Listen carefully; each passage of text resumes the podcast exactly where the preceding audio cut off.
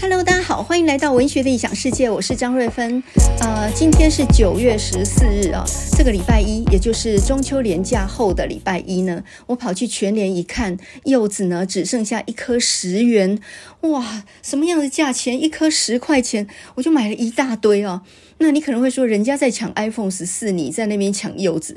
没错，没错，这个时候呢，不应该买 iPhone 十四，为什么呢？因为号称 A 十六新科技，然后呢，什么四千八百万画素什么的，它充电还是很慢呢，看起来也没有什么亮点嘛。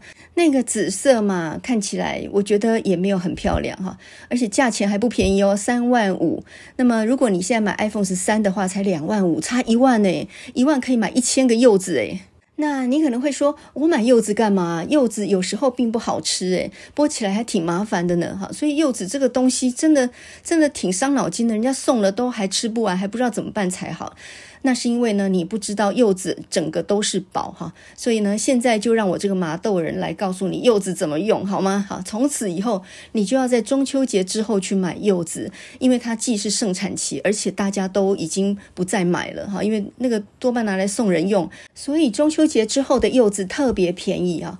搞不好在菜市场呢，买十颗还送一颗了，总共一百元可以买十一颗哈，所以呢要好好利用一下哈。现在呢就赶快去买一大堆回来。那柚子很好放的，它只要放在室温，然后可以保存大概一两个礼拜都不成问题哈。买的时候呢尽量掂一掂，比较重的就是比较有水分。那么那种三角形的底很重哈，很大，然后呢头尖尖的小小颗的那一种呢就是呃麻豆的文旦，因为品种不一样，那种就比较好吃。那如果你买到个头大的，大概就是呃别的地方产的，比如说鹤冈或什么地方的文旦，但也没有关系哈，它只要便宜你就把它买回来。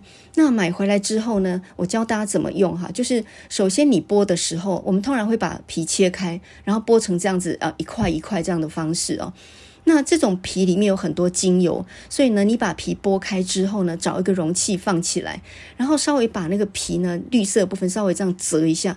让精油充分的喷出来，把这一盆呢就放在你的办公室冷气房里面。很快，那整个房间都是那种柚子皮的香味，非常的提神醒脑。这个东西呢，比你在无印良品买那个香氛油啊，或者是那种香精，哦，那要天然，而且非常的香哦。大概两三个中等的柚子剥下来的皮呢，就可以维持一整个办公室大概好几个小时那个非常香的气氛。那么，如果你把它皮上面再喷一点水的话，效果会更好，它可以维持得更久一点。那么几个小时后呢，这个皮的香味没有了之后，那么你就把它给拿出来，再喷上一点水。那白色那个部分呢，就去擦纱窗或者是窗户的框框。通常呢，这个房间里面的窗户框框或者是纱窗是很难处理的哈，吸尘器没什么办法。你用抹布的话呢，你到最后还要洗那个抹布，更麻烦哈。所以呢，这个时候你就用那个剥下来的柚子皮，白色的那个海绵状那个部分去擦。擦完之后，你就会发现哇，整层都是油。污哈，全部都是很黑的那个颜色，然后你擦完之后就直接丢掉，非常的简单。那如果你要让擦过的地方有一点香味的话呢，你就把。绿色部分翻过来再擦一遍哈。有一种方法呢，会教你用柚子皮，然后呢去煮水，煮开了以后放凉，放到罐子里面，然后再去喷，作为那个去油污的。我觉得这个做法有点太麻烦了哈。你还是直接剥下来用白色部分擦，我觉得这是最快的取代抹布的方法。这是柚子皮的用法哈。那么再来呢，就是把柚子肉剥出来。那么柚子肉呢，当然分为好吃的跟不好吃的，好吃的留下来当水果吃。那么不好吃的怎么处理？呢，你就一样剥下来以后呢，加上苹果切块哈，苹果最好去皮，然后呢再挤半个柠檬，当然要新鲜的柠檬哦哈。然后如果你觉得加了柠檬汁有点酸的话，你就再加一点点糖。所以呢，就是柚子肉、苹果的切块，再加上柠檬汁，还有冰水哈，可以加一点冰块，这样去打。这个果汁呢，不但非常的好喝，而且非常通便。我们都知道柚子它的纤维含量很高嘛，那苹果呢也含有很高的胶质，再加上柠檬哈，这三个全部都是维他命 C 很高的水果，这打起来是营养满点，而且非常好喝。那我们上次教一六八就说叫你省掉晚餐，对不对？如果你晚上实在不吃有点难受的话，你打一杯这样丰富的果汁来当晚餐的话，不但好消化，而且呢吃得超饱，一点都没有虐待自己的感觉。第二天呢排便还非常的顺畅，所以呢是一举多得的一个方法。两个柚子二十块，一个苹果算你二十块钱好了哈，半个柠檬成本大约是四十到五十，可是你能够打出来的分量呢，大概就跟那个 Costco 买的两瓶二九九那种什么奇异果综合蔬果茶，标榜非常天然健康，可是它的原汁只有百分之三十几，但你这个是五十块钱不到，然后你的原汁是百分百，你说哪个比较划算哈？二九九等于三百块。那这种果汁呢，非常适合啊，早上出门的时候，比如说大家赶着上班上学，出门前打一大杯，大家各自喝一大杯再走，或者是呢，傍晚回来肚子有点饿的时候，也是一样打上一大杯哈，一大果汁机的分量，然后每一个人喝个一杯这样。那么除了这种柚子加苹果、柠檬哈这种打法之外，还有一个配方也很好，就是洛梨加香蕉再加牛奶，这个配合也非常好。另外呢，你把洛梨改成火龙果哈，火龙。果、香蕉、牛奶这三个一起打，当然都要加冰水。哇，这个味道也非常的好，效果一样啊。如果你能够这样子早晚各一大杯的话，不管你白天吃什么东西，我觉得你的纤维、你的呃维生素这些全部都是够的哈。这个果汁啊，你大概喝个一个月都会感觉到很明显瘦下来。那只有一点要注意的就是果汁一定要现打现喝，因为新鲜水果很容易氧化哈。结论就是你不能偷懒了，你每个礼拜六日呢，一定要去买水果，一买买一大堆放在手边。你手边只要有水果可以吃或可以打的话，你就不会再去买手摇饮或者叫外卖买哈。无形当中会省下很多钱，然后呢，你也会吃的比较健康，你就会自然瘦下来。所以结论是什么呢？结论就是呃，先不要买 iPhone 十四哈，赶快去抢柚子。那么这个中秋节呢，更大的一个消息当然是英国女王伊丽莎白二世的去世啊。呃，她在位七十年，总共活了九十六岁，这个恐怕是打破世界纪录啊。她在位时呢，总共经历过十五任英国首相，十四位美国总统哈，可见在全世界的政治政坛上面呢，算是一个简直是永恒一般的存在哦。但是呢，一个时代毕竟已经过去了，那么随着女王的去世啊，这个大英国协会不会崩解呢？很难讲哈，因为现在北爱尔兰是想要脱英的，苏格兰呢则早早就很想要独立了啊，所以他们曾经在二零一四年的时候呢就已经举办公投了，然后呢希望能够独立。投票的结果是四十五比五十五，差一点就过了。另外呢还有像呃这个纽西兰、澳大利亚、加拿大，甚至呢加勒比海一些小国家，他们也都想脱离大英国协哈，所以英国想脱欧，哎，他们想脱英哎。另外呢，英国这种君主立宪制啊，它其实君王的作用呢，它没有统治实权，可是呢，它是在两党之间呢做一个呃折冲或者是协调的这样的一个角色哈。在出访各国的时候呢，他担任的是一个和平大使或者是一个良好形象这样的一个象征哈。所以呢，要作为一个英国的君王呢，他还必须要有个人魅力哈。那么伊丽莎白女王二世，她的魅力那是不用讲的了。可是查尔斯王子有没有这样的个人魅力呢？这个很多人就存疑哈。那么很多人就干脆说呢，这个王室干脆废掉好了。这种呃年轻人比较赞成共和制哈，比较不倾向君主制。所以呢，在英国国内也有很多人赞成要废掉这个王室的。那么尤其呢，王室的耗费也非常的惊人嘛。那么从女王去世留给这个凯特王妃呢，什么几十亿的珠宝啦。然后，呃，要维持整个王室运作，每一年大概要花台币，大概总共要一一亿左右。当新闻在报道说要维持皇室的运作，每一年要多少钱的时候，我倒是比较注意的是呢，英国女王她真的上班到最后一天呢，她一辈子都不轻言退位哈。那一直到去世的前几天，还在接见首相特拉斯。哦，这真的是鞠躬尽瘁，死而后已耶。上班到九十六岁哦，他也经历过很多困难的时期哈。像一九九二年的时候，他的四个子女里头有三个离婚。然后呢，那个时候查尔斯正在跟戴娜闹婚变。然后呢，温莎城堡又一阵大火，所以他说那一年真的处境也很不顺遂。那就更不要说呢，这一两年那个安德鲁王子卷入那个性侵的丑闻里面。所以皇室并不是没有风雨，可是呢，他一如既往的，他还是维持一个笑容，维持很好的形象，一直到生命的最后一天。我觉得这个是很难得的啊。那我也想到另外一个隐私的问题，就是你成为这样的公众人物的时候，呃，你完全没有个人行动的自由。诶，也就是说，在位七十年，你七十年之内呢，所有的行程，所有的出去的活动，旁边都有随护，旁边都一群人跟着，然后要做维安哈。你大概没有办法去夜市吃一碗蚵仔煎呢，或者是也没有办法一个人自在的去逛书店吧？去哪里都是一群人跟着，这种日子怎么过啊？你随时随地呢被人见到的时候，永远都是要衣服跟帽子都要配成套的。你完全没有一个人出门的自由，比如说出去看一部电影或者什么都不行哈。这种情况啊，就让我想到 Michael Jackson。那么 Michael Jackson 呢，因为名气太大啊，所以他到哪里都会造成轰动嘛。他根本一个人不能出门，所以呢，他有一次呢就把一个超级市场包下来，然后在里面假装购物，他就推着购物车，然后呢在里面假装买东西。他叫他的经纪人呢当做店员，然后呢他。他的这个随随从呢，就当做那个结账的人员或什么，就他们他们几个人就在那个超级市场里面玩，然后呢，Michael Jackson 就假装在买东西，这样子来过瘾啊。哎，我们我们小老百姓听到这个会觉得不可思议哦。听说 Michael Jackson 他后来不是有几个子女，那有一次要带他们去动物园的时候，也必须要封馆。然后呢，这个封馆以后才能让他们几个小孩子进去玩。可是呢，因为这样也造成了别人对他也有微词，觉得说他是耍特权什么的。所以你有想到过英国女王连逛书店、逛街都不行吗？想到这个呢，就觉得自己日子还过得挺不错呢。那最近在书店里看了不少书，想跟大家来分享一下。如果呢，你已经有一阵子没有去过书店了哈，那尤其是五六月以来，呃，疫情其实反复不定啊，所以呢，很多人也很久没有去逛书店。那如果你是这种情况的话呢，你一去就会发现，哇，天哪，最近的文学书出的还真不少。那么这些书呢，包含像郭强生的《用青春换一场相逢》哈，这是讲的是他的青春年岁在台北的生活。那么像陈雪的《少女的祈祷》，她讲的就是夜市人生哈，他在中部的童年，还有他的青少女时期，他不断的跟着父母呢到处去摆地摊卖衣服哈。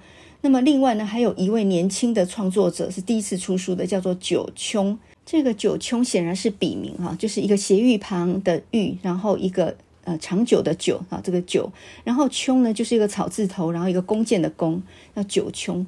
那本名也不知道是什么哈。那这部书呢，叫做《我把自己埋进土里》。张亦绚呢，帮他写序的时候说，这是一本厚颜系的书写。你说是暗黑系，或者是少女成长物语，也是可以哈。那我读起来是感觉到这有点像是房思琪到土耳其去留学那种感觉。前半写的是他幼年被性侵的经过，那么后半呢，写的是。呃，他到土耳其留学的时候，所受到的很多的人事的挫败。这本书呢，感觉上它的平衡感有一点问题，也就是前半主题跟后半主题是没有什么相干的。不过文字的敏感度很不错啊，这个还可以看一下。另外有一本呢，叫做《尾巴人》，哈，就是摇尾巴的尾巴。那么这个尾巴人呢，是一个新的作者，四十几岁的一个中学老师，叫做林明亮。明就是一个金，一个名字的明，哈，那明亮的亮，林明亮。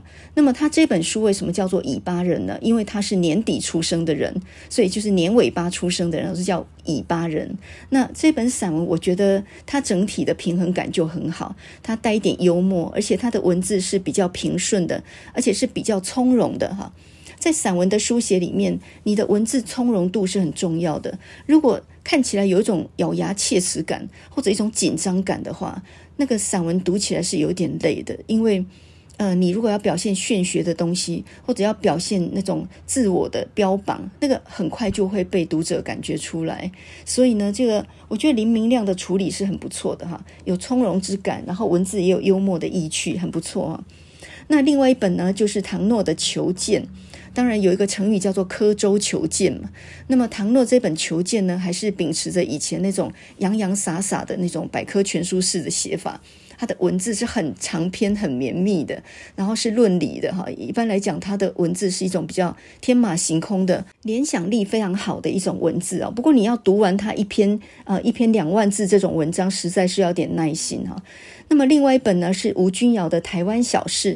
那我们都知道吴君瑶是金门人嘛。两年前那一本《重庆漂流》，他讲的就是在重庆南路，他担任幼狮文艺主编那个时候，他所感受到的整条街的一种一种起落哈，跟人事的变更。那么这次呢，他写台湾小事，也是着眼于很多日常生活的小事，我觉得他发挥得很不错哈。另外还有一本很厚的哈，就是傅月安的《闭门读书》。那么这个傅月安他是一个呃书籍的出版人，那同时也是一个非常爱书的人。然后他写了很多书话，所谓书话呢，就是谈论书的一些文章哈，包含怎么找书、怎么出版书，然后与书的渊源，以及呢与作者的一些访谈。那么这本书叫《闭门读书》哈，非常符合他那个那种天涯一度鱼的那种风格哈，就是他就是一个书蠹哈，就是一个书虫就对了。那么另外呢，两本小说也蛮受注意的哈，一本是骆以军的《大疫》，那么这个就是疫情的疫，在疫情当中呢，我们一些人会产生什么样的变化？然后他这本书其实比较用的是一种十日谈的那样一种写法，就是呃用一种稍微类似科幻的方式哈来讲故事。很厚的一本书哦，大家可以挑战看看。那么这一本书呢，也可以跟那个呃朱佑勋那一本。以下证言将被全面否认哦，这个书名好拗口啊！以下证言将被全面否认。那么这部小说哈、看起来是长篇，事实上是分成好几个短篇，然后结集成的。所以呢，在这一篇里面的主角是那一篇里面的配角，它大致上是这样的一个配置，就是交织而成的哈、有一点像黄锦树《南洋共和国》那一种写法。那呃，朱宥勋他这本小说呢，呃，带一点军事的意味，就是台海两边如果打起来，那么会发。发生什么样的事情？那它的时空是设定在二零四七年，所以这一点又很让人想起那个黄崇凯的几年前那本《新宝岛》啊，就是台湾的人民在几十年后一觉醒来，突然发现自己跟古巴的人民互换了身份。这个也是科幻的哈，这个也是一种后设，也是一种科幻的写法，还蛮有创意的哦。那么另外一本呢，就是葛亮的《瓦猫》。葛亮是一个大陆的作家哦，那他这几年来在香港嘛，那是香港大学的博士哈。这个葛亮他的外公就是《北渊》里面的男主角，也是做官的。葛亮之前呢写过好几本小说都非常好，除了《北渊》写的是他的外公之外哦，那另外有一本叫做《朱雀》，写的就是南京。这本《瓦猫》呢？诶，这个很有意思哦。他写的不是猫，诶，这个瓦猫是什么意思呢？就是在呃抗战年间，当时候所有的大学呢，全部都到那个后方啊，也就是重庆那个地方去呃重新复校。北京大学的闻一多教授呢，就在那种物力维艰，而且学国家在打仗的情况底下，带了很多年轻的学生到重庆呢，在西南联大把艺术研究所再重新创办起来。其中有一个年轻的学生呢，就在这个机缘底下呢，认识了当地的呃这个瓦窑厂的手艺人的女儿。这个女孩呢，就跟这个年轻人展开了一段恋情。那祖父呢，他是做瓦猫的。什么叫瓦猫呢？就是当地的建筑呢，在那个屋顶上面都会有一只呃，这个有点像是辟邪的这样的一个动物哈。那么它的造型就是一只小老虎这样的一个形状，当地人就叫做瓦猫。那么也就是镇宅之宝哈。你任何的建筑呢，要防灾辟邪呢，就一定要上面是要请一尊瓦猫的。那制作瓦猫呢，是有很精密的技术的。整个故事呢，就在战乱时代里面，呃，一个大学青年呢，来到一个偏乡异地，认识了当地烧窑的老师傅，认识了他的孙女以后，展开了一场刻骨铭心的爱情以及时代的悲剧。这个故事非常精彩哦，那我就不要在这里爆雷。这些书呢，以后再讲。那今天呢，只来讲一本哈，就是郭强生这本《用青春换一场相逢》。我觉得这本散文集呢，其实很适合一般人看的，尤其是你心情上未近中年的人，只要你心里觉得有点沧桑，我觉得就差不多适合看这本书了。这本散文集为什么叫做“用青春换一场相逢”呢？呃，这个书名跟内容你会想到那个张大春前两年出了一本书，呃，叫做《我的老台北》哈。那更早一点呢，还有舒国治出的那本《水城台北》，它讲的是六零年代的台北，当时候还有很多的河川沟渠哈，都还没有变成马路，那个是很早的台北的一个样貌。这两本书呢，张大春跟舒国治的书，它比较着重于台北的地形地貌哈。它是一种地理人文的写法哦，配上了很多图片，这样子图文并茂的。可是呢，这个郭强生这一本《用青春换一场相逢》，它的重点虽然还是写以前的台北，可是重点是他自己的青春时代。那么包括他自己的知识，还有他的美学品味，还有他的性启蒙。那由于他是同志嘛，他的同志倾向呢，其实在前面的那个三本同志小说哈，被王德威封为同志三部曲那三本。呃，首先是夜行。行之子，再来是藿香之人，还有一本呢叫断代。那这三本写完呢，就成为白先勇的接班人了哈。因为呢，他写的其实就是年轻一代的台北人，以及年轻一代的孽子啊，就是同志身份的人的挣扎。这一本用青春换一场相逢啊，我觉得接在他几年前那一本呃写他父母亲的那本何不认真来悲伤这本书之后，我觉得其实是一个很坦诚的、很真心的一个一个散文的写法哦。感觉郭强生呢这辈子回归台北，都是为了要回到写作的原点。比如说呢，在年轻的时候，一九八六年大学毕业哈，台大外文系毕业的时候，他曾经呢到台中的明道中学教了一年的书。那后来回到台北是为了想要继续写作。那么后来呢，他在美国念书十年后回到台北，也是希望能够回来写自己想写的东西。回国之后呢，在东华大学任教十年之后，呃，虽然说是为了照顾老父的这个身体哦，但是他回到台北也是回到写作的位置。所以呢，台北对他来讲，那就不只是一个幼年居住过的一个故乡，其实是他心灵的原乡，也就是回到这个可以写作的位置上面。不然他为什么不在纽约待下去呢？好，在那个九一一之后呢，他决定回国，原因就是他不想要再扮演外国人心目当中东方人的刻板角色。所以呢，郭强生他的写作哈，从头到尾其实就带有一种特立独行的意味。也就是说，他其实是不跟流俗相同的哈。现在在流行什么，比如说国族啦，或者是什么，他完全不跟哈，他走自己的路，结果反而呢，意外的呃，引起了很多的知音哈。所以他几年前那一本《寻琴者》，寻琴者是一个调音师哈，这个琴就是钢琴。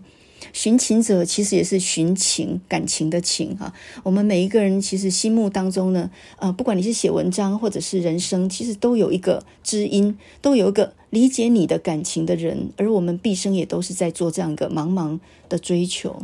这本小说呢，把它的范围扩大到非同志的族群了哈，所以。引发了很多人的共鸣。那么这本小说呢，虽然只有五万字，是一个中篇，可是呢，却在疫情当中呢拉出长虹。在呃去年的时候呢，让他得了很多奖，包括台湾馆的经典奖，还有联合报的大奖，哈，都是呃因为这本书很好的成绩。他去年出版了一本散文集，叫做《作家敏》，那一本是比较着重于他跟写作以及跟文坛文学方面的关系。那这本《用青春换一场相逢》比较着重在他跟台北的关系，还有呢青少年成长的记忆。郭强生的文字啊，他特别有一种简约之美啊，也就是它是很精致的，同时它又很收敛，它的整体感跟连结度都非常好。那么每一篇文章好像独立存在，但是呢，它其实是整个是可以连接起来的。那么这整本书呢，第一个部分是用青春换一场相逢，它其实讲的就是他的大学以及以后。那么第二部呢，重逢总在悲欢以后，反而讲的是他的呃小时候，就是高中那个。时期，这种讲故事的方法哦，有一点像是呃，我从我成年以后开始讲，然后呢，讲着讲着以后再告诉你说，哎，你知道我更小的时候是怎么样的吗？所以就等于是倒溯回去他自己呃高中那个时期的台北以及他的生活的状况哦。郭强生出生于一九六三年，那么呃小时候呢是住在永和的哈，这个地理位置跟时间坐标先确定一下。那么他的年纪上来讲算是五年级生的头啊，就是五年级的前段班。然后呢，在大学的时候考上台大外文系，就成为白先勇的学弟啊。大学之后呢，就接触了很大的世界了。那么这本书里面呢，讲到什么万年冰宫、白雪冰宫啦，还有 Kiss 啊、阁楼啊、水牛城啊、狮子林，括当时候才刚刚兴起的同志酒吧，这些呢，都是代表着台北的现代化，以及呃，也是当时候年轻人最常去的地方啊。那么郭强生他厉害的地方就在于，他不着痕迹的把这些地点当做背景，他要凸显的是他自己当时候的心情哈，所以呢，重点还是讲他自己的启蒙。比如说呢，在第一篇里面，他就讲到，呃，刚上大一去参加舞会的时候，那因为外文系以女孩子居多嘛，所以男生在里面其实绑手绑脚的。那就在这个舞会里面呢，呃，有一个男生带着他跳舞哈，那女生不够，所以就男生找男生跳舞。那么就在这样的情况底下，遇到个心仪的男生。当这个男生的手呢搂着她的腰的时候，突然感到有一种有一种触电的感觉哈，或者说呢，在西门町的万年商业大楼那边呢，他第一次接触到英式摇滚。例如八零年代最红的啊，比如说像那个 Culture Club 的呃 Boy George，或者是呢 George Michael，这些男歌手呢都很高大英俊，耳环戴一边啊，都是同志以及双性恋的代言人哦。那么同时呢，他也在那个地下电影里头看到《魂断威尼斯》。那你知道《魂断威尼斯》里面就是有个美少年嘛？哈，就是他讲的也是同志的情谊。郭强生的笔下呢，还写到一九八四年左右的时候，他刚上大学，然后当时候林森北路的夜生活哈，当时候有一个呃这个水牛城，它是一个舞厅。到了一九八六年左右呢，就移转到中泰宾馆的三楼的 Kiss。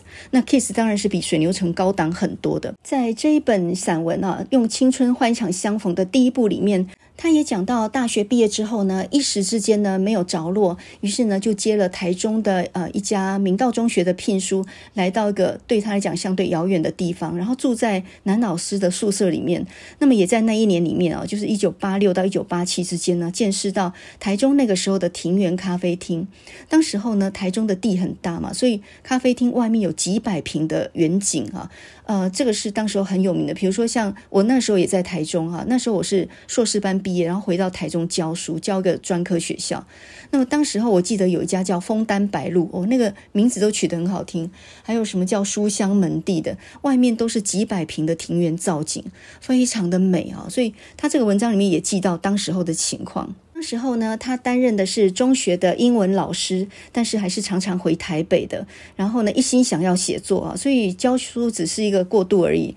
那么在《极夏》这一篇里面，哈，极就是寂寞的寂，哈，夏天的夏。他在台北的麦当劳遇到了一个外国人，这个老外是个同志。他在旧金山呢有一个同志爱人，诶，恰巧呢也是一个华人男孩啊，所以跟他大概是有某种情况的类似吧。两个人都读过白先勇的《台北人》哈，所以也就这样。子呢，就成就了一段年轻时候的性探索，写的算相当的坦诚哦。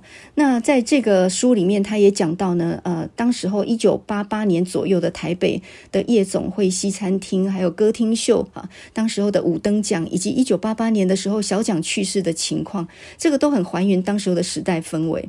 那么他是在一九八九年的八月去美国的，所以呢，他后来回来之后已经是十年后了。对于整个九零年代的台北，他是全然陌生的。因为呢，他回来之后发现敦化南路、仁爱圆环、忠孝东路四段已经完全不是他原来知道的样子了。那么整个九零年代台北是天翻地覆，做了一些改变哈。他记忆中的忠孝东路四段最尾端就是顶好市场，那是一个超级市场，那就是尽头了。可是他回来之后呢，突然有种陌生感哈，台北好像他不认识了哈，是有一个失落的记忆的。然后他突然想起来呢，身为外省人来台的父母亲。应该也曾经有过这种感受。面对时光的逝去，我们其实是无能为力的啊。所以呢，在《用青春换一场相逢》这本书的第二部分呢，他就讲到他的高中以及小的时候。那么他讲的就更早了，比如说新公园呐、台北的城门呐、啊、西门町、博爱路哈、那里有很多的上海的男士西服，还有上海礼法、上海的包子三六九，还有点心世界哈。狮子林其实是原来的警备总部改的。那么在永和呢，还有很多的老军工教哈。那永康街呢，他去寻找他父母曾经刚结婚的时候租的房子，已经完全找不到了。他父亲曾经说过，啊、他跟他妈妈结婚的时候是在致美楼宴请宾客，可是呢，现在连致美楼在哪里也已经找不到了。所以呢，我们人活在原来的地理位置上面，可是呢，经过了时间的隔阂之后，好像那一些记忆都已经不存在了哈。那书里面呢，写到他小的时候，曾经呢，这个父母牵着他的手去看白雪溜冰团，呃，还有呢，在中华体育馆看球赛，呃，看威廉波特少棒赛的转播，还有唐尼玛丽合唱团。那么这些东西都是五年级生共同的记忆哈，同一个时代的人所知道的。比如说像五灯奖，当时候是怎样的万人空巷。你现在跟年轻人说，他们可能不知道什么是五灯奖了，谁是丘碧志，没有人搞得清楚了。郭强生写这些回忆里面的事情啊，不温不火的，我觉得他的笔意非常的悠远。呃，他是在写一些时空人事，可是呢，又不完全是在写那些事情，他在写一种感觉啊。所以呢，在整本书，其实他有两句话，我觉得非常动人啊。他说：“我觉得每一个人都应该要画一张地图，让你最亲爱的人知道你曾经走过的悲欢，以及你始终坚定的方向。”我们都经历过很多事情，悲痛的、伤心的，或者是遗憾的、破碎的。可是呢，我们总有一个方向，是你无论怎样都想要继续去完成的。那对郭强生来说，那就是文学的使命，也或者是对于美学的追求啊。有的时候呢，我觉得呃，无意当中看到一篇好的文章，或者说呢，不为什么的看一本好书，这个在人的求知过程里面是很重要的哈。我们现在的教育环境呢，感觉上是太有目的性了哈。不管什么样的课程，首先先定好目标，然后用哪些教学方法，然后要达成什么样的成效哈，写得好像非常伟大的样子。但事实上呢，还不如培养学生们一个终身阅读的习惯。人本来就有自学的本能嘛，而且在这个时代里面，网络当道哈，其实学生已经不是从老师那边得到知知识了，老师只是一个来源而已。所以呢，我们的教育最大的问题就是没有让学生在课外能够养成一个自己去找书来看的习惯，也可能是在这些求学历程啦、各式各样的规定啊、报告啊这些当中呢，已经。几乎是力气耗尽了，而且对很多知识的探索也没有很大的兴趣了哈。我觉得这个是蛮可惜的事情哦。那么以我自己来说呢，我国中的时候，如果我来写我的老台南的话，那么我就一定会写到一个金万字书店。这个书店现在还在哦，在忠义路上面，其实就是在我住的地方，我就是住在忠义路二段。然后呢，我要骑车到中山国中啊的路上呢，就一定会经过这个金万字书店。那这个书店呢，就成为我的启蒙之处哈，也就是我大部分知道的事情都是从这个书店来的，反而不是学校或老师哦。现在想起来哦，课本上的东西早就忘得一干二净。可是呢，当时候我在书店里面看到很多过期的杂志，什么样的杂志都有啊，《今日世界》啊，《读者文摘》啊，有很多文章哦。经过了那么久，我还记得非常非常的清楚。我也不晓得是为什么这样。所以呢，今天我们讲了一本新书，然后我们来讲一篇旧的文章好了。那么这篇文章呢，有多旧呢？这是在一九五四年的十二月发表在《读者文摘》上的一篇文章。我。我的天呐，这篇文章到底几岁了呀？一九五四年出版的耶。你就冲着呢，我这么多年没有办法把这篇文章忘记哈，你就听一下好了，很可能改变你的一生哦。这篇文章叫做《想借千斤顶吗？千斤顶是什么？就是那种你车子坏的时候，必须要有个东西把车轮抬起来才能够换轮胎，那个东西叫千斤顶哈。那啊、这篇文章它是从一个故事来讲一个人生的道理的，就是你不要常常预设立场去创造不存在的敌人哈。在待人处事上面，你常常疑神疑鬼吗？你是一个内心有很多小剧场的人吗？你最好改掉这个习惯，因为呢，你会在生活里面创造很多不存在的敌人或者不存在的困境。事情没有那么糟，但你常常呢自己编戏码，然后把事情搞得很糟。所以心境决定一切哈，很多。时候，你面对一件事情，不是不能解决，可是你把气氛搞糟了以后，一切就没有转圜的余地。我们上个礼拜讲到一篇故事，叫做《火车上的姑娘》嘛。那么有一个瞎子呢，坐在火车上面，他想要掩饰自己眼睛看不见这样的事实，所以呢，就跟对面的那个姑娘攀谈了半天哈。后来等到这个姑娘下去之后呢，他才从上车的乘客口中知道，对面那个姑娘呢，原来也是一个盲人啊。也就是说，整场对话就是两个眼睛都看不见的人在对话。那我们每一个人都只想到自己的不方便或自己想要不给别人发现的事情，但是却没有想到对方的情况可能比你还糟，或者跟你一样糟。那今天这个借千斤顶的故事啊，也很有趣。他一开始呢，就是有一个人呢去找一个律师朋友哈，这个律师是他的朋友，然后呢跟他讲说，哎，我真的遇到很大的麻烦了。律师问他说什么事情哈？他说对面啊有一个邻居，他要出门度假一个月，但是呢他却没有打算把他那两只很大的狗带走，他只托了他的朋友呢定时间来喂啊，然后呢没有人去遛狗的，所以呢你可想而知呢，在这个他出去。去的一两个月当中，这两只狗因为烦躁，它不能出去遛嘛，所以呢，这两只狗一定会叫。然后呢，它那个叫的声音呢，一定会叫到我没有办法睡觉哈。所以呢，我一定会神经衰弱。然后呢，我如果叫保护动物协会的人来把他们抓走的话呢，他一定会告我。那我一定会气到呢，说不定我枪拿起来直接就把他们毙了哈。然后那个邻居回来之后呢，知道我做的好事以后，一定会找我算账。弄得不好的话，他可能要告我。所以那，我现在麻烦大了，我现在连睡都没有办法睡，我越想就越烦恼。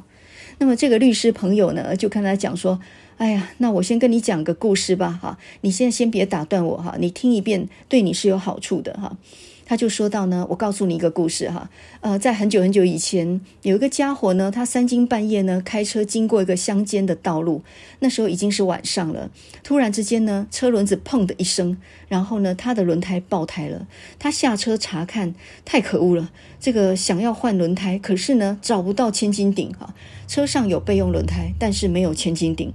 这千斤顶平常是蛮重的，所以呢，很多人也不带在车上，临时要用就没有办法哈。有轮胎，但是没有千斤顶，他只好呢四下找一找，看看有没有办法有人可以帮上他的忙。结果运气很好，在不远的地方呢看到，哎，有一个农家。他的灯居然还亮着，那如果这样的话呢，说不定就可以跟那个农舍的主人借个千斤顶啊！哈，只要他还没睡就可以了。嗯，这下太好了，简直是天助我也啊！哈，我去敲门，他一定会说：“哎呀，这没问题啊，老兄，你自己去拿吧，记着还我就好了。”嗯，所以呢，这个他就这个满怀自信的呢往前走，然后呢去敲那个农舍的门。那就在他正要敲门的时候，农舍的灯光呢突然之间暗了。然后呢，这个车子抛锚的人，他心里面就打鼓了。糟了，这个屋主呢已经上床睡觉了。如果呢我去吵他的话，到时候他一定非常生气，搞不好呢还会跟我索取费用。那我该怎么回应才好呢？他就在心里面自己想说，如果对方要求个十块钱的话，嗯，这样也算合理，那就给他吧。可是如果对方狮子大开口，他看到我旁边没有人可以帮忙，呃，这个他是我唯一的救星，说不定会跟我索取高。价，那么如果他开口五十块，那我要怎么办呢？面对这么高价，那真的是有点冤枉啊！这时候我到底要不要答应他呢？我答应他就有点被勒索的感觉，心里蛮不爽。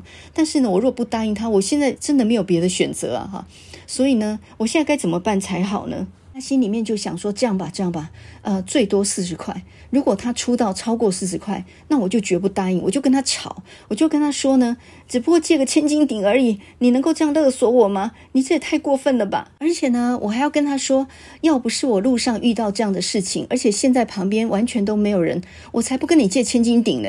你有什么好稀罕的？有个千斤顶什么了不起的哈？那你都没有半点同情心吗？你们可以这样子欺负外地人吗？那么就当他呢，在一路上就在那边这个念念不休这样去敲门的时候呢，结果呢？带着这样的心情，愤恨不堪，想说现在的人心都很坏哈。这个遇上这种事，怎么可能不勒索我呢？他带着这样的心情来到农舍前面，然后呢，非常用力的敲了大门。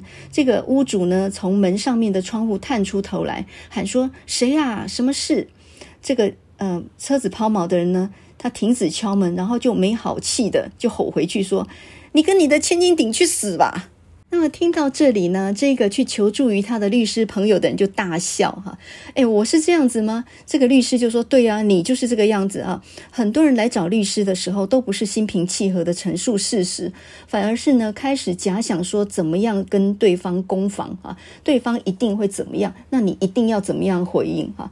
比如说呢，要怎么样去跟老板谈分账啊、酬劳啊、要加薪啊，或者说怎么样跟要离婚的丈夫呢去谈离婚的条件。或者呢，子女怎么样去跟父亲开口说，呃，要怎么样谈遗嘱分配财产的问题哈？每个人都心里先假想了说呢，一定会被被人家给黑掉了，然后怎么样能够不吃亏哈？所以呢，呃，这个律师就说，当当他们不理性的时候，我常常用这个千斤顶的故事，让他们先冷静下来想一想。然后呢，告诉他里面的道理是什么哈？那么等到下次呢，我再碰到他们的时候，通常事情都已经解决了。那个要谈合作的人就说：“哎，跟合伙人达成了协议。”然后要离婚的呢说：“没想到丈夫居然那么明理哈，简直怀疑说那真的是我丈夫吗？”然后呢，这个小孩要跟父母谈预立遗嘱的事情，没想到长辈也同意这个看法，早就已经询问过律师，要在过世前呢把财产都分配好，然后呢帮大家省下一大笔遗产税。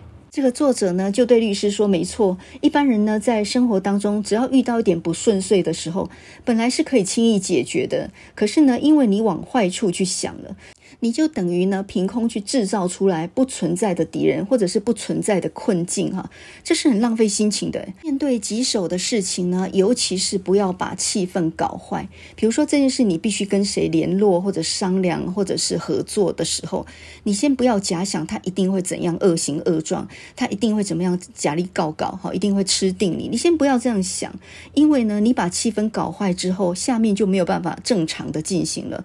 有一句话说：“伸手不打。”笑脸人就是这样吗？你好声好气的去拜托人家事情，去跟他谈条件都没有不成的。可是你一旦气氛搞坏，你先设想他是坏人，你先设想他一定很不够意思，他一定会陷害你，那这个事情一定是会失败的嘛？那你可能会说啊。呃，可是对方如果真的很坏，现在人心真的真的难测啊哈。如果对方真的很坏心的话，那我没有防备他，我不就吃亏了吗？那我告诉你，到时候你再防备也不迟。你不用在找他谈之前，先把他想得很坏，把事情想得很糟糕，没有必要。因为呢，我听过一个故事是这样的。有一个病人，他去做病理检查，然后医生跟他说：“嗯，这个可能有癌细胞，那我们要仔细检查以后，三天后，请你再回来看那个检查报告。”就这三天里面，他头发都白了。他光是担心哦，可能是癌症，一定是癌症。这癌症的话，可能不是第一期，说不定已经到了末期了。那到了末期以后，那我就糟糕了。那我应该用什么样的方式去治疗呢？还是我要放弃治疗呢？我是不是应该先预立遗嘱呢？在这三天里面，他把所有该担心都担心完了。之后三天后再去看医师，医师说：“诶，这个东西看起来没有那么严重，这应该是一个良性的一个肿瘤而已哈，这个开刀取出来就可以了。”哇，这下子呢就全部都白担心了。我看那个头发呢，白的头发也已经黑不回来了哈。我是一个典型 A 型的人哈，这个 A 型的人就是就搞操环的，然后很容易烦恼事情，然后呢都是先天下之忧而忧，这跟我爸一模一样，我们俩都是 A 型的人啊。然后内向，然后比较搞操烦这种人。然后我妈妈是完全是跟我们不一样的人，她就是一个很很乐观的人，活到九十一岁，她现在还可以弹钢琴呢。哈，然后呢，不欢不乐这样子。她有一句名言，她就说：“我们谈欢乐起来啃。”然后我越来越想这句话，就越有就越有道理哦。什么叫做我们谈欢乐起来啃？假设事情真的会很糟。但是你也不用先烦恼三天吧，你总该面对的，该面对的，比如说破产啊、生病啊，什么事情，你该面对的还是要面对。但是你不用先烦恼起来放吧，尤其事情可能还没那么糟呢。你心里一烦恼呢，整晚睡不着觉，然后一晚失眠之后呢，精神也不好，气色也不好，讲话的腔调也不好，就有点像是那个汽车抛锚的人一样。呃，他想了很多，对方可能会呃。用高价，然后跟他出个五十块，然后去勒索他。他越想越气，所以去敲门的时候，呃，他那个口气就很坏了嘛。所以呢，如果你往好处想的话，你敲门跟讲话的方式一定是和气的嘛。那伸手不打笑脸人，人家也不会拒绝你或为难你，直接免费让你用。所以呢，遇到任何事情，一定要想想这个千斤顶的故事哈。然后呢，这个故事的这个主角呢，他就说：“我我虽然知道这个道理，但是有一天呢，我又遇到这样的情况哈。那么那一天呢，我从市区要开车回家，那因为遇到了大塞车，所以呢，我晚了一个小时才回到家。呃，本来跟太太预定好要吃晚餐的时间呢，已经过了哈，所以我很担心他会生气。那么这个时候呢，我心里就在想，我一边塞在车阵里面，一边就想说：糟糕，等一下他一定会骂我说呢，怎么会那么晚？那我就可能就跟他讲说。”说哎，没有办法，你以为我我的工作很轻松吗？好，那那个我太太呢，一定会说，那你怎么不在办公室的时候先打个电话回来跟我说你会晚一点回来，省得我在那边等你，菜都凉了。那这时候呢，我就跟他讲说，你以为我很闲吗？我连一个打电话的时间都没有啊。然后因为那个时候是一九五几年嘛，所以也没有行动电话，没有手机这种东西啊，所以呢也没有办法在车阵里面去回应他嘛。然后呢，到了家以后，我没有办法去回应我太太的质问，所以我就会跟她讲说：“哎呀，不管怎样，反正我现在到家了啦，你不要啰嗦了。”然后我太太就会说：“好嘛，好嘛，你就觉得我天天在家里很闲就对了哈，你要几点回来就几点回来嘛，对不对？”然后两个人就开始吵，所以呢，啊，心里面就一直在自己扮演自己的小剧场。然后一到家之后，推开门，然后开口就对他太太说：“怎样，要吵来吵吧。”结果这时候呢，他太太应该是听过这个故事哦。看到丈夫呢，一进门就发飙，她反而很温柔地对他说：“怎么样，想借千斤顶吗？”所以呢，你下次遇到那种呃不分青红皂白，然后就对你脾气很坏、态度很坏的人，你就讲这个故事给他，然后跟他讲说怎样想借千斤顶嘛。我们听过这个故事，可是呢，在日常生活里面啊，也常常会气急败坏，有时候一急躁就会把别人想得很坏。那我举个例子啊，就是我自己去菜市场的经验。那有一次我带了一千块去菜市场买菜，那在还没有进入市场之前，我先在旁边的烧饼油条店呢，先买了一套烧饼油条，但是呢，我忘了找钱，我就匆匆忙忙离开了。那等到我到菜市场想买菜的时候，发现钱包是空的。这下糟糕了，我一毛钱都没有了，我怎么买菜呢？我只好硬着头皮回去找烧烧饼店的那个老板娘哈。我心里想说，糟了糟了，我我无凭无据的，这点收据都没有。呃，我我有什么凭证呢？就说他没有找我钱呢？我一点证据都没有啊。那我要怎么样把钱要回来呢？这老板娘一定不会认账的啊。所以呢，如果我一开口问说，老板娘，你是不是没有找钱给我？那她一定会说，有啊，我有找钱给你啊。无凭无据的哈，这个我实在没有办法跟他争辩，所以呢，我不要这样问，我最好问说，老板娘，你没有找钱给我，用肯定句来代替疑问句好了，这样子有没有多一点几率把找的钱拿回来呢？我就在那边满心狐疑的回去，因为我也只好硬着头皮的哈，这家太远了，我我一定得拿回来那个找的钱才有办法去买菜啊。